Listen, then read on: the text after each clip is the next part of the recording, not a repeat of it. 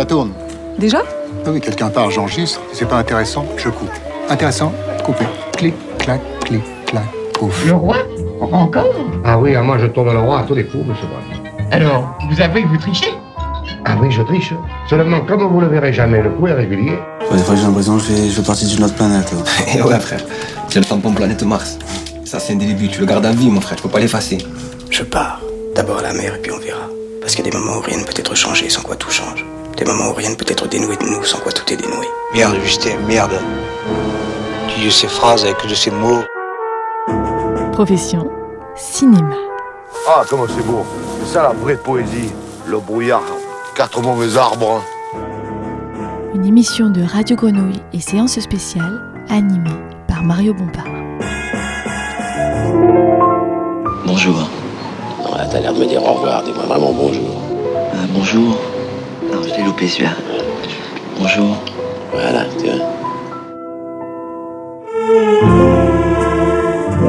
Bienvenue dans Profession Cinéma. Nous recevons Lionel Paillet-Pigeon, fondateur de la Planète Rouge.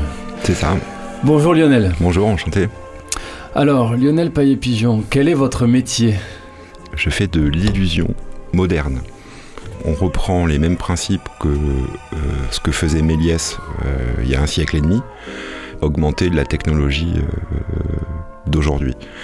J'entends par là, on reste dans une mécanique de tournage classique, on construit des décors d'avant-plan, et comme le faisait Méliès, on installe des, trompe-l'œil d'arrière-plan, mais à la différence de Méliès qui lui les peignait, nous on les conçoit en 3D, et on a un gros avantage, ce qu'a apporté cette technologie euh, par rapport à, à ce que faisait euh, ce, cher Georges euh, il y a un petit moment de ça.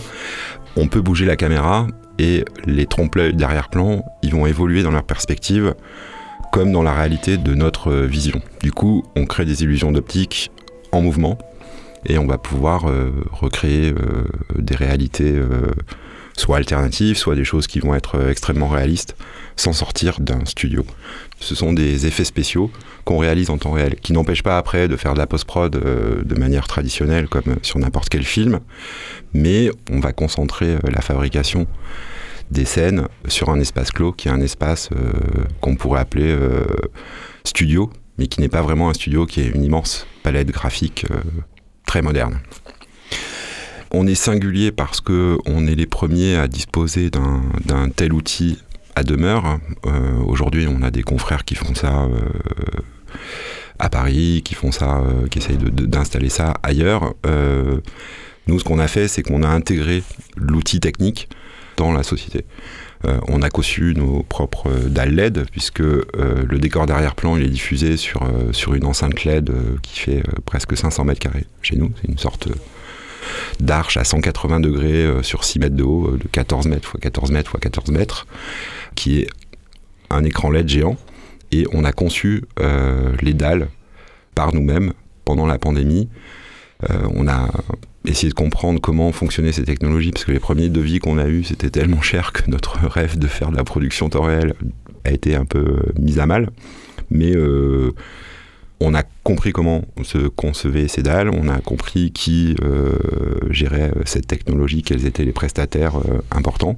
On les a contactés un par un et on, est devenu fabricant de notre écran, là où beaucoup dans le monde aujourd'hui achètent des dalles complètement finies à des coûts qui, sont, qui, étaient inaccessibles pour nous. Et ce travail-là il nous a permis de, de reprendre le truc au début et de construire notre, notre outil en maîtrisant absolument tous les aspects de la techno. Et tous les mécanismes. Et tous les mécanismes. Et aujourd'hui, on dispose de l'outil tous les jours, ce qui veut dire qu'on peut faire beaucoup de tests, on n'est pas obligé de louer des dalles euh, à l'occasion d'une production. Euh, c'est un outil qui qu'on vit au quotidien. Et est-ce que vous pourriez nous décrire euh, cet outil? Parce que alors, euh, The Next Stage, euh, cet outil-là, il s'inscrit dans Provence Studio, qui est une rareté même à l'échelle nationale, euh, et qui est un immense outil qui permet des conditions de tournage, de production et de post-production euh, uniques.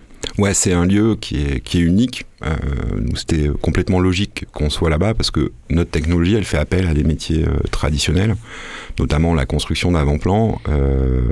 Euh, c'est des métiers de, de, déco, donc qui nécessitent des ateliers de construction, qui nécessitent des stocks de, de décors dont Provence Studio dispose.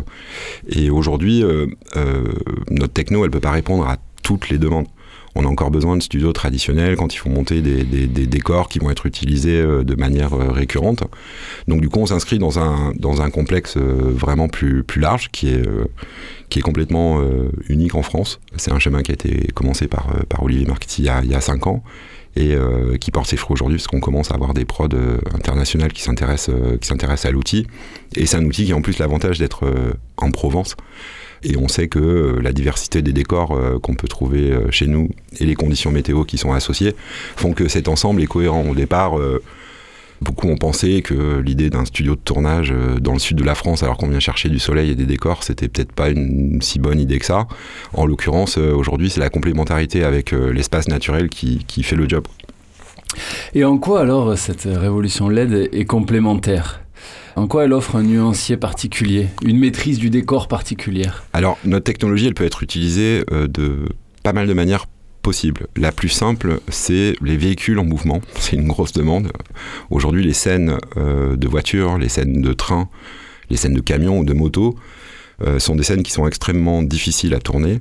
Euh, surtout quand il y a une dimension de dialogue. On ne peut pas demander à des comédiens de, conduire à 90 km/h euh, ou 120 km/h sur une autoroute, de parler en même temps, de regarder son partenaire euh, et d'avoir 8 caméras et 8 bagnoles autour. Il faut bloquer des routes.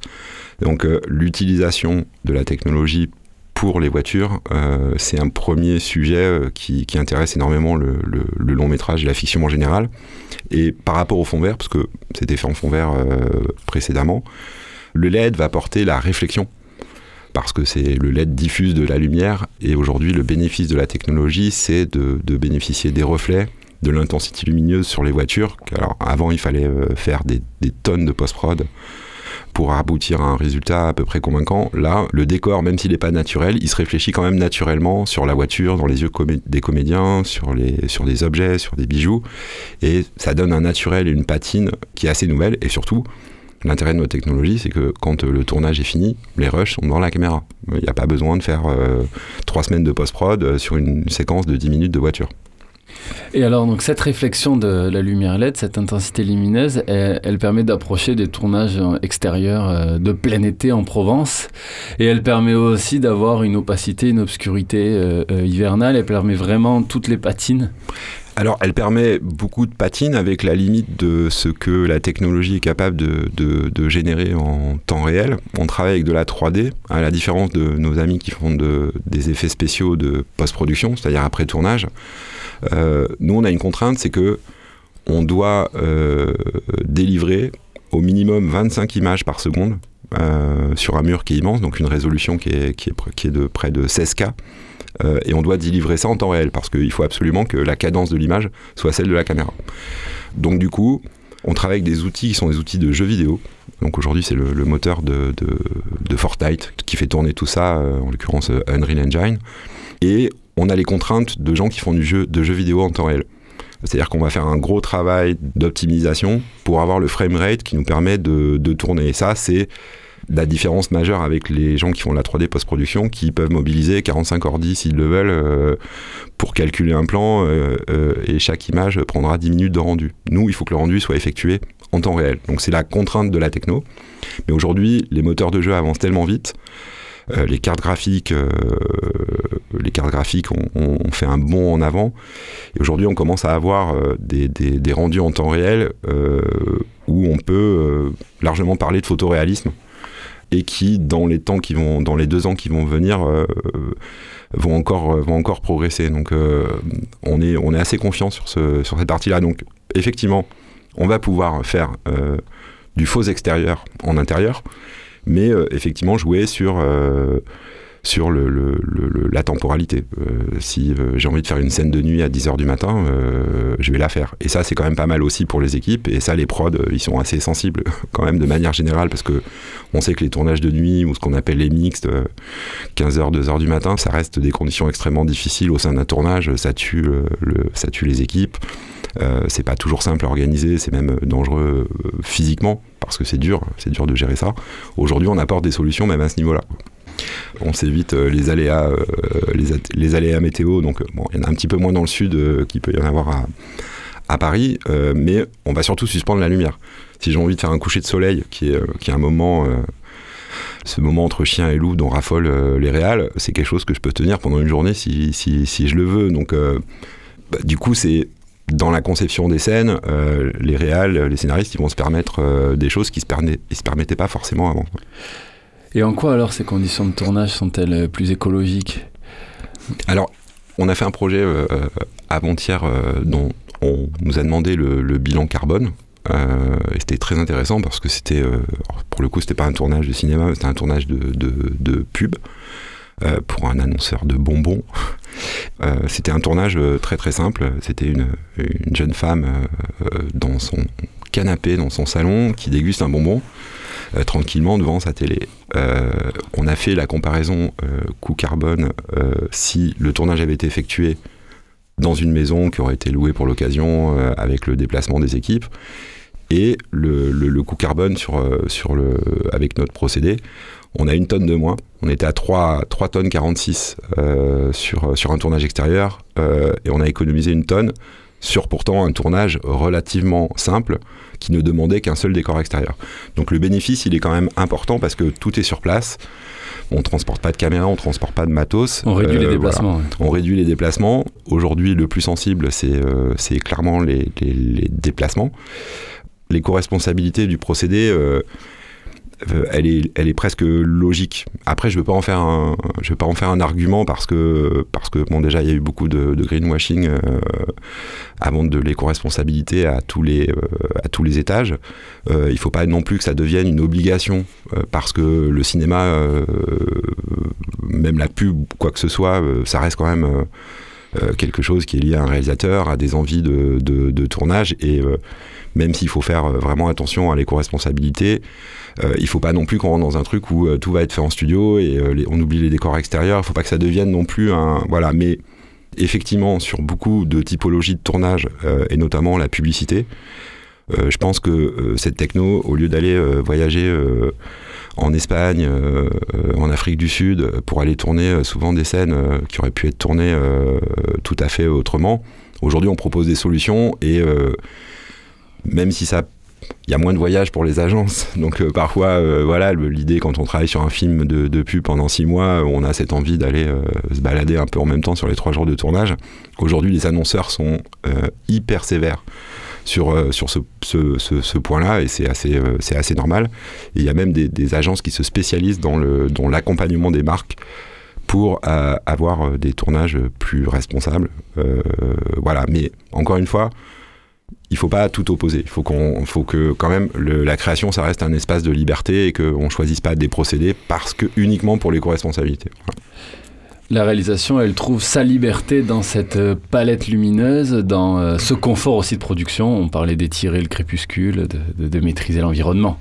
Ouais, ouais, non, elle, Et- trouve un, elle trouve un confort euh, indéniable. Euh, elle trouve aussi euh, des vraies solutions financières. Il faut quand même être honnête. Aujourd'hui, tourner des scènes de voitures complexes avec euh, trois voitures, quatre voitures travelling qui suivent, euh, euh, avec beaucoup de caméras euh, pour couvrir tous les axes, bloquer des routes entières, des autoroutes. euh, ça reste un sport euh, un petit peu coûteux, quoi. Et donc aujourd'hui, ça, on peut le proposer de manière euh, euh, on va dire truqué en temps réel. Donc le réalisateur, il a quand même une approche euh, assez organique de son tournage. C'est pas que euh, trois personnes qui sont incrustées sur du fond vert avec euh, de la 3D euh, partout. Il y a quand même une action de tournage où le réalisateur voit ce qu'il fait et puis les comédiens voient ce qu'il fait parce que ça c'est un vrai. je parlais tout à l'heure du, bénéfice par rapport au fond vert. C'est pas uniquement la lumière, c'est aussi pour les comédiens une manière de se repérer qui, est, qui est importante. Donc ils sont mieux insérés dans leur jeu. Donc euh, c'est- les bénéfices, ils sont à plein de, ils sont à plein de, niveaux. Il y a une maîtrise assez absolue des conditions.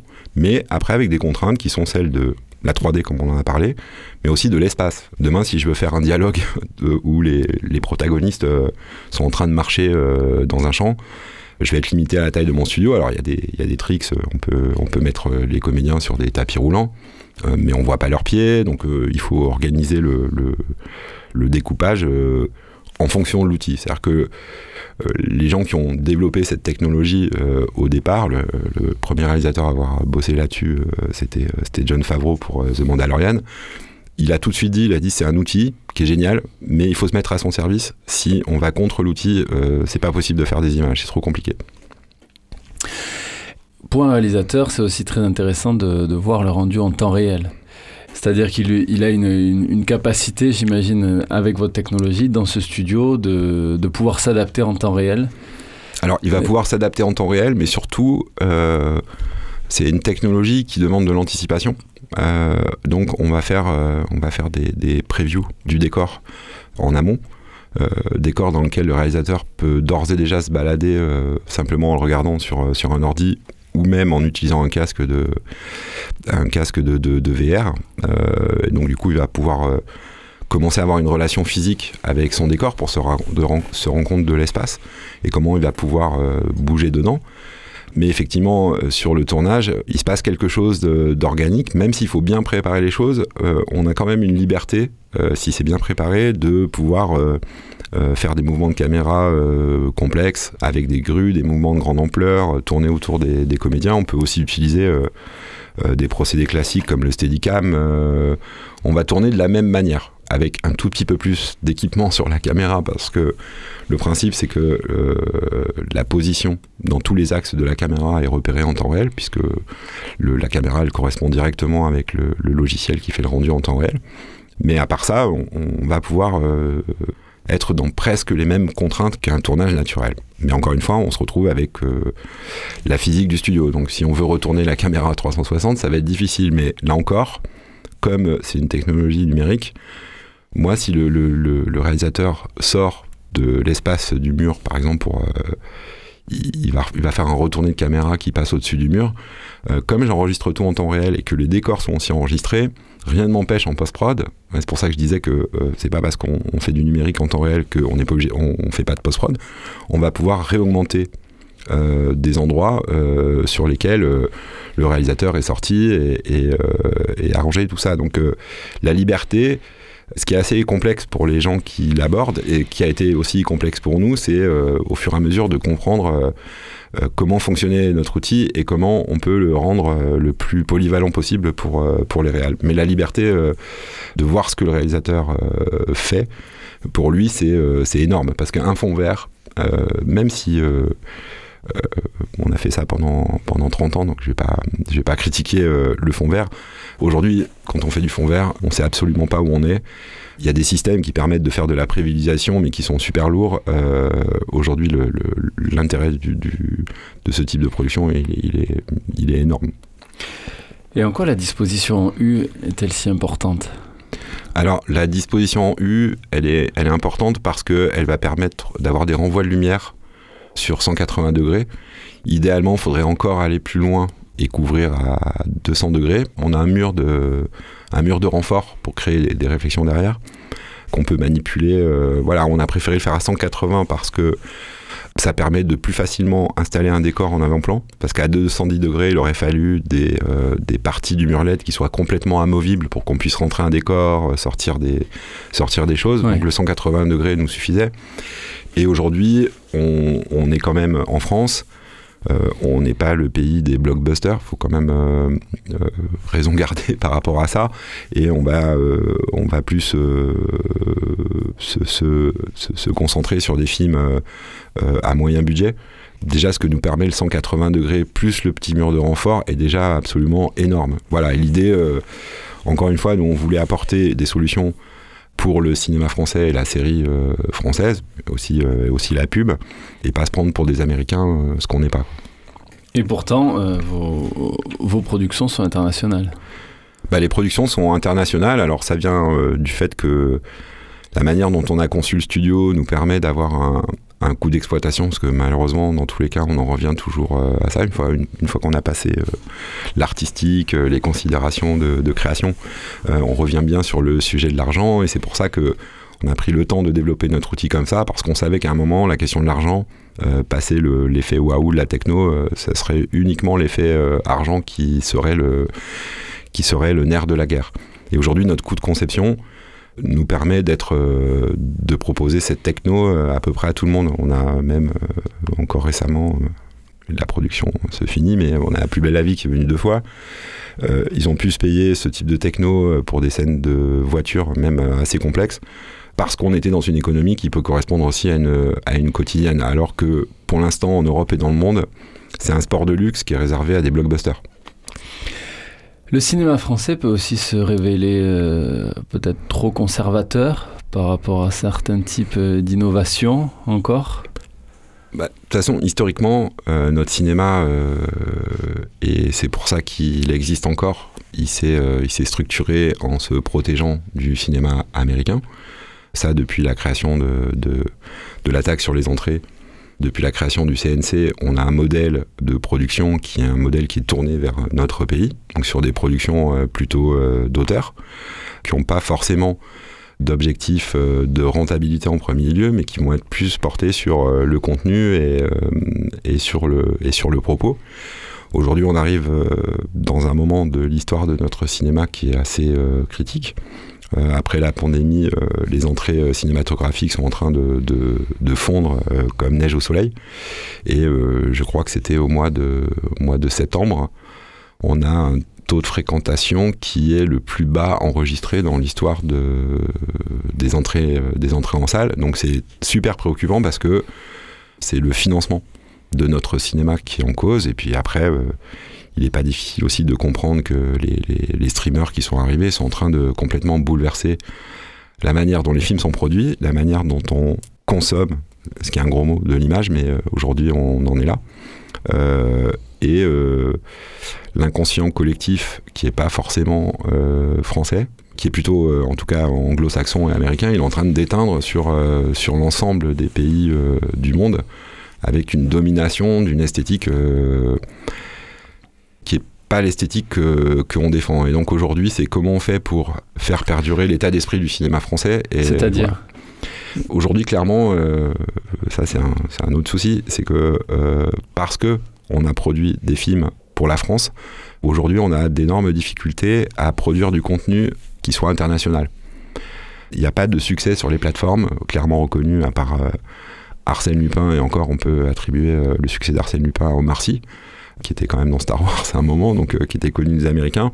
Aujourd'hui, il n'y a pas de série, on n'a pas notre euh, Casa des Papels, on n'a pas notre Dark euh, chez les Allemands, et il commence à y avoir des succès internationaux dans presque tous les pays, même la Turquie qui commence à faire des cartons, et nous on n'arrive pas à trouver notre langage par rapport à ça. Les Anglais l'ont fait, parce que, encore une fois, tous ces pays-là font des choses qui sont, qui sont très ancrées dans leur culture, donc euh, dark, euh, l'esthétique, euh, elle, reste quand même très allemande, je trouve, et même dans la manière de raconter l'histoire. Mais ils ont réussi à faire en sorte que ça parle à tout le monde. Nous, il faut encore qu'on trouve ce chemin qu'on n'a pas forcément trouvé, c'est-à-dire garder ce ton. Si on prend les Anglais, eux ont l'habitude. Quand je il y a deux saisons qui étaient un peu de trop, mais dans Sex Education, qui était une série pour ados que j'ai trouvé assez rigolote, que j'ai vu avec, avec mes mômes, on reconnaît que c'est européen, on reconnaît que c'est anglais. On sait tout de suite que c'est pas américain. Parce que le ton, la manière de parler, euh, les dialogues, et puis même euh, la manière dont, la narration est dirigée, c'est vraiment européen.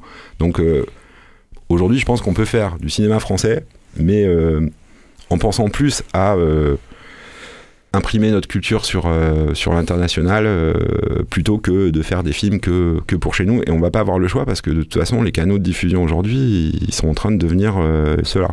Et on sait de l'autre côté que la télé, aujourd'hui, la moyenne d'âge, je crois qu'on arrive, on dépasse les 60 ans de moyenne d'âge sur la fiction française en télé. On sait que ce public sera pas trop renouvelé. Et, euh, et puis l'expérience montre que. C'est joliment dit. voilà. Non, mais voilà, c'est à un moment, la nouvelle génération ne regarde plus euh, mm. les quarantenaires, ne regarde que très rarement euh, la télé. Et les ados, les mômes, les trentenaires, on n'en parle même plus. Quoi. Il y a eu finalement la série Marseille qui a plus marché à l'étranger qu'en France. Étonnamment. Elle, est, ouais, elle a étonnamment. succès. ouais, alors après, ce qui est, ce qui est difficile euh, avec Netflix, avec les plateformes, c'est qu'ils nous racontent à peu près ce qu'ils veulent. Euh, Aujourd'hui, il n'y a pas de. On n'a pas de, On il y ne a sait pas d'unité si de mesure. Voilà, on ne sait Ouais. pas si ça a réellement marché. Euh, Il faudrait aller dans des bars en Argentine voir. Voilà. ouais, je pense qu'il faudrait aller faire une étude de marché en Argentine pour voir si ça, si ça a décollé en, en Amérique du Sud. Non, mais je crois qu'en en fait, il y avait une volonté. euh, Netflix a une volonté de lancer euh, des grosses séries dans chaque pays où distribuer leur, leur, leur plateforme. Ça a commencé par, par Marseille, ce qui est plutôt, ce qui est plutôt sympa. Après, bon, c'était euh, ce que c'était. Moi, c'est pas, c'est pas la série euh, française que je préfère, mais, euh, mais bon, voilà, il y avait une volonté de. On a, nous, on est, on est, on est prestataire de technologie. On fait des plans pour des producteurs. On n'est pas producteur, donc c'est super facile de, de critiquer ou de dire tiens, il faudrait faire ça, il faudrait faire ça. Là, moi, je fais juste que constater la réalité. On a du mal à produire du contenu. On se bat maintenant avec des gens qui ont un niveau de technologie et d'image qui est clairement pas inscrit dans notre culture. Pour revenir au sujet euh, que tu évoquais euh, tout à l'heure, est-ce que le cinéma français est enclin à la technologie? Pas franchement encore. Il y a quelques films à effets spéciaux, mais euh, il y a encore des prods avec lesquels même un fond vert c'est un souci parce que c'est culturel. On a associé des effets visuels à l'entertainment. Euh, nous, le premier projet qu'on a fait euh, sur le studio, c'est un pur projet d'auteur. C'est un court métrage qui cochait à peu près toutes les cases euh, LGBT, Arte. Et c'est un film qui a remporté des prix dans le monde entier. Il a été. et la réalisatrice, qui est libanaise, elle n'a pas regardé le côté effets spéciaux. Elle s'en fichait. Elle, a regardé que grâce à ça, elle pouvait tourner une séquence qu'elle aurait jamais pu tourner sur le décor à Beyrouth. C'était une scène de grue à 100 mètres de haut. Pour tourner ça, c'est euh, juste euh, pas possible, ou alors il faut, il faut être euh, la Warner pour arriver à mettre les moyens pour monter ça. Et juste, elle est venue chercher ce dont elle avait besoin pour raconter son histoire. Et en fait, je pense que la confusion qui est faite très souvent, c'est d'associer une méthode de fabrication, quelle qu'elle soit, un concept artistique. Euh, on peut faire des films d'auteur euh, avec des effets spéciaux, je vois pas pourquoi euh, ce serait pas possible. Puis on ne se souvient que des histoires, pas des procédés. On se souvient de toute façon que des histoires, pas des procédés. Ça, c'est ce que je pense. Depuis le début, nous, on a, euh, avant de faire ça, on, on faisait de la production de, de, de clips, de films. On est un peu tombé là-dedans par hasard parce qu'au départ, on était vraiment une boîte qui faisait des FX et de la poste. Et euh, j'ai produit presque par hasard un clip euh, pour une artiste euh, marseillaise qui s'appelle Siska. Ouais, Qu'on connaît bien sur Grenouille. Voilà, que vous connaissez bien sur Grenouille. Et c'est en fait c'est le réalisateur Guillaume Panariello que je connaissais pas à l'époque qui est venu me présenter son projet et on avait les capacités techniques de pouvoir répondre à sa demande, mais personne n'avait forcément les moyens de pouvoir euh, produire ce, ce, ce bébé et euh, là où on en était dans la boîte, euh, on s'est dit euh, mais pourquoi pas euh, mais finalement c'est- une jolie carte de visite de nos capacités technologiques que de d'investir sur, ce clip, c'est ce qu'on a fait avec, le label de, de, qui a mis ses moyens aussi, et ce clip est sorti, et hum, donc il, nous a demandé deux mois de post-prod, pour le coup, et quand il est sorti, il a fait un carton qu'on n'imaginait pas, parce que le procédé était nouveau, euh, c'est un, film qu'on a tourné en 5 secondes, euh, donc l'argument, euh, on va dire, de buzzification, c'était le, tournage le plus court du monde. Effectivement, on a tourné un clip de 3 minutes 30 en 5 secondes. En fait, c'était tourné à 1500 images secondes, donc en très très haute vitesse. Et le clip, une fois redéployé à 25 images, il durait exactement la durée de la chanson et surtout en fait le, tout avait été conçu en amont pour que toutes les actions correspondent à des moments forts de, de, la chanson et euh, le procédé a ensuite a fait école, il nous a même euh, échappé mais c'est quand même la, la, la joliesse du clip et aussi la joliesse de la, de la chanson euh, qui, qui a fait le, le, le, succès du clip. Donc on revient bien sur une utilisation artistique de, de la techno. Et ensuite, on a continué à faire ça euh, sur plusieurs, euh, plusieurs films, parce qu'on a été contacté, euh, et notamment de, l'étranger, pour produire des concepts. voilà, on en a fait un autre pour qui n'a pas rencontré le même succès, alors que je pense que le clip il est encore plus incroyable, qui était un, clip pour Lou Monetti, qui est aussi un groupe d'ici. Et voilà, et à chaque fois, on renouvelait nos cartes de visite en montrant que voilà, la techno, elle se mettait au service d'un projet euh, artistique. Et le clip, c'est génial parce que c'est un truc sur lequel on peut s'exprimer. Mais la technologie peut aussi créer de nouveaux courants cinématographiques, de nouveaux styles. Alors, c'est ce que je pense. En tout cas, là aujourd'hui, cette palette, on commence à voir des gens qui s'y intéressent euh, de manière euh, nouvelle. par exemple, on, vient de bosser sur un, clip de Zombie Zombie qui est un groupe que, j'aime bien, et euh, qui est venu avec, euh, Monsieur Druyet, qui est un pape de, de, euh, fantastique, et qui a associé son univers graphique à celui de, Zombie Zombie, et on a utilisé notre studio d'une manière très différente. C'était plus un outil, une palette graphique, là, clairement, avec des envies de, de, faire des choses nouvelles, plus que de recréer une réalité de décor où euh, le, réalisateur, euh, personne euh, voulait ça. C'était pas, pas l'idée. On vient de refaire ça avec Rover sur un, de ses prochains titres, ou pareil. C'est une boîte d'ici, qui est Transfuge, qui a produit le clip, et l'idée du réalisateur, c'était de d'aller vers, vers une narration un petit peu bizarroïde, en faisant un tournage réel sur le studio, mais en produisant des images qui n'ont pas une vocation à être. Euh, donc il y a un espace de création nouveau qui peut se créer. Je pense que dans le spectacle vivant ou même euh, des événements, euh, on peut créer avec ces technos-là des choses assez nouvelles qui vont être plus ambitieuses que, effectivement, nous, ce qu'on nous demande, c'est est-ce qu'on peut faire une scène de quelqu'un qui marche sur une planète inconnue à la bout de, l'univers, mais, mais on peut aller vers des choses très graphiques et imaginer de nouvelles applications. Donc je pense qu'il y a vraiment des choses assez nouvelles à faire. Cette technologie peut-elle mener aussi à la disparition de certains métiers du cinéma?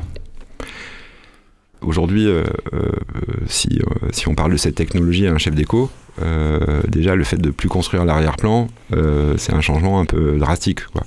je peux comprendre que des équipes vont, vont, un peu flipper parce que c'est plus que l'avant-plan qu'il faut couvrir et que ça va être de la 3D. Mais en même temps, c'est une nouvelle manière d'approcher euh, euh, la déco. Je discutais avec des chefs déco qui me disaient de toute façon maintenant avec les économies de moyens qu'on nous demande, on est obligé de faire des compromis, euh, des impressions 3D sur des trucs.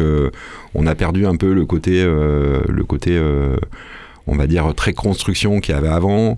Ils ont des contraintes comme tout le monde, des co-responsabilités. Donc balancer des, tonnes de matériaux, de bois et tout ça, ça commence aussi dans leur métier à poser de gros soucis. Donc il y a des métiers qui vont se, qui se réorganisent. C'est-à-dire que, effectivement, peut-être que ça va être euh, plus compliqué pour quelqu'un qui fait du staff de cinéma ou qui va faire de certains types de construction, des patines particulières sur des gros décors. C'est vrai que ces métiers-là peuvent, euh, peuvent, peuvent être en danger. Sur euh, la partie lumière, c'est pas qu'il y a plus besoin d'électro, c'est qu'ils vont plus intervenir de la même façon. Donc il y a, je pense qu'il y a plus une transformation des métiers. Nous, on le voit, des chefs d'écho qui maintenant, au lieu de. Au départ, c'était un peu. Pas agressif, mais il y avait quand même une pointe d'agacement sur, euh, sur le fait d'annihiler de, l'arrière-plan. Euh, bah, aujourd'hui, ils comprennent qu'ils euh, ils ont quelque chose à, faire là-dedans. Et de toute façon, nous, on a besoin de ces métiers-là. C'est-à-dire que un chef d'écho, c'est lui qui donne le là sur une fiction, et il n'est pas question que ce soit le numérique qui donne le là. On reste bien quand même dans la même tradition des métiers, mais certains vont évoluer. Disparaître, euh, je pense pas. C'est vraiment une autre organisation du travail. Et au-delà de vos productions, est-ce qu'il y a eu des, films récents qui ont pu vous, fasciner par leur prouesse euh, technologique alors, le, problème, c'est que souvent, les, films qui me, qui me fascinent par leur prouesse euh, technologie, technologique m'ennuient assez souvent. Euh, ça peut prendre le pas aussi dans le ressenti du spectateur sur euh, l'histoire, sur la narration, justement. Je pensais notamment euh, à L'île aux chiens de, Wes Anderson, où j'ai vraiment eu le sentiment qu'en tout cas cette nouvelle technologie, cette nouvelle image, cette nouvelle animation avait pris le pas pour moi sur la complexité du récit bah, c'est euh, malheureusement euh, souvent le cas sur les films euh, à forte valeur euh, technologique. On va voir ce que donne Avatar 2, mais je m'attends pas à des, à des miracles. Après, Aujourd'hui, ce qui change par rapport à ce qui se passait avant, et c'est aussi la déception, c'est que euh, la technologie, elle permet euh, de produire plus vite, mais on voit que les cycles de fabrication qui sont demandés par les grands studios aujourd'hui ou par les plateformes sont tellement courts que des réalisateurs, euh, on parlait de Wes Anderson qui est pas n'importe qui, ils ont plus le temps de maturer euh, leur projet. Et un scénario, la construction d'un film, même si on est bon, euh, ça demande du temps, ça demande d'y revenir. Et euh, je pense que c'est sur les cycles d'écriture et de préparation des projets où aujourd'hui on va aller sur des scénarios qui, sont, qui sont au final pas prêts. Et après on prend ses rames et on fait les films. Et on le voit, hein, il y a plein de, de, de, réals qui sont allés sur des, sur, des, sur des films de plateforme qui sont annoncés à grands coups de, de, marketing euh, comme les films euh, du siècle et qui le sont euh, absolument pas parce qu'on en revient toujours à ce que à ce que tu disais tout à l'heure et ce que je pense c'est que un film c'est d'abord une histoire la manière de le raconter c'est pas le, le, le, le, sujet technique il est il est pas là on peut faire des super films euh, avec une petite caméra en les, tournant euh, à l'extérieur euh, sans démultiplier les décors. Euh, ça va être la performance des comédiens, la qualité du scénario en premier lieu et de ce qu'on raconte qui fait le, job. Et aujourd'hui, on produit trop vite et euh, on est dans, un monde qui tourne pas rond. Euh, à l'échelle mondiale, on est dans ce qu'il y a de plus, euh, plus puissant en termes de, minutes produites dans l'histoire du cinéma. Là, on a quatre plateformes, cinq plateformes même majeures qui ont des demandes euh, en permanence pour du nouveau contenu. On n'a jamais autant produit d'images, on les a jamais autant produits aussi vite. Euh, donc forcément, on n'a jamais autant produit de mauvais contenu. C'est presque mathématique. Et quelle est alors la plus belle histoire que vous ayez vue cette année? Alors c'est euh, c'est un film que j'avais euh, pas vu au cinéma, qui est pas si récent, qui était euh, Free Billboards que j'ai trouvé. C'est pas un film drôle, c'est un film, mais c'est un film qui m'a pris. Moi, j'aime bien ces films-là euh, qui m'ont pris au ventre. Alors, c'est des films, par exemple, qui ont des effets spéciaux, mais qu'on voit pas, qui utilisent la technologie, mais euh, c'est d'abord euh, une histoire. euh, Donc, celui qui m'a marqué le plus là, euh, c'est celui-ci que j'ai vu euh, il y a, je sais pas, deux semaines. Merci beaucoup, Merci. Lionel Paillet-Pigeon, fondateur de la Planète Rouge. Merci. Merci.